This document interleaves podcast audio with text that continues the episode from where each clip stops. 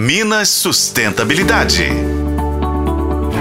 No podcast anterior, eu falei da importância do descarte consciente no vaso sanitário para que nossos esgotos sofram menos poluições por causa dos itens inadequados que vão parar neles, afetando diretamente a qualidade das águas e, consequentemente, prejudicando o saneamento básico, tão importante para a nossa saúde e para o meio ambiente. E este foi justamente o tema do novo estudo para alcançar as metas do Plano Estadual de Saneamento Básico, apresentado recentemente em conjunto pelo Abicom Sindicom, Sindicato Nacional das Concessionárias Privadas de Serviços Públicos de Água e Esgoto, em parceria com o governo de Minas.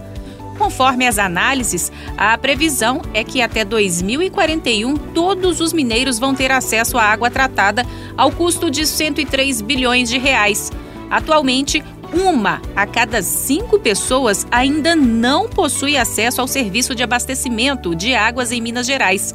Apesar de ser reconhecido como um direito humano fundamental pela Organização das Nações Unidas, somente 82% dos mineiros possuem o serviço.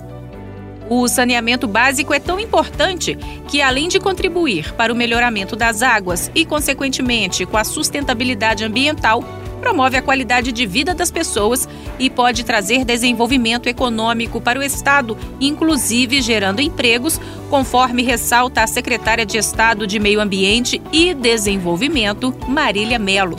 Esse trabalho foi feito a partir do nosso plano de saneamento que foi aprovado no ano passado aqui no estado de Minas Gerais. Foi o primeiro plano de saneamento que foi feito ele nos dá subsídio para que a sociedade entenda a importância da universalização do saneamento. Aqui especificamente hoje, esse estudo que nós fizemos em parceria com a Bicom, ele traz essa informação de impacto econômico, especialmente na cadeia da construção civil. Mas sempre muito importante dizer né, que a universalização do saneamento ela traz impactos positivos à sociedade de diversas outras formas, com a própria qualidade ambiental do nosso estado, qualidade de vida através da saúde das pessoas. Então a gente tem reforçado muito esse trabalho para que a gente atinja a universalização. Bem, com essa notícia e com os dados desse novo estudo, eu espero que você pense mais no assunto e faça a sua parte. Não jogue lixo nos rios, gente, e para de descartar objeto sólido aí no seu vaso sanitário. Pequenas ações podem contribuir muito para que a qualidade das nossas águas seja restabelecida e preservada para nós e para as gerações futuras. Em breve vamos falar mais de sustentabilidade por aqui. Até a próxima, pessoal! Para a FM O Tempo, com informações de Railão Oliveira, Patrícia Sattler.